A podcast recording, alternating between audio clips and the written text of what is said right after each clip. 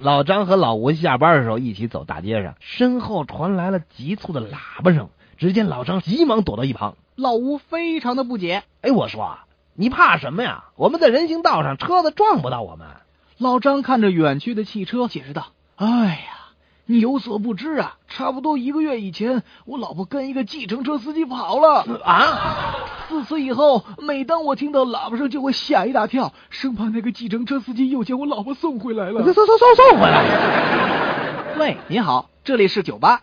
请问你们这酒吧都几点开门啊？呃先生，现在酒吧已经关门了。我知道可以专门为我早点打开吧。呃，可是酒吧的工作人员已经下班了。如果您需要酒水，请您明天早上再来吧。不，我不不想呃喝，我是说，呃，我想出出去。啊！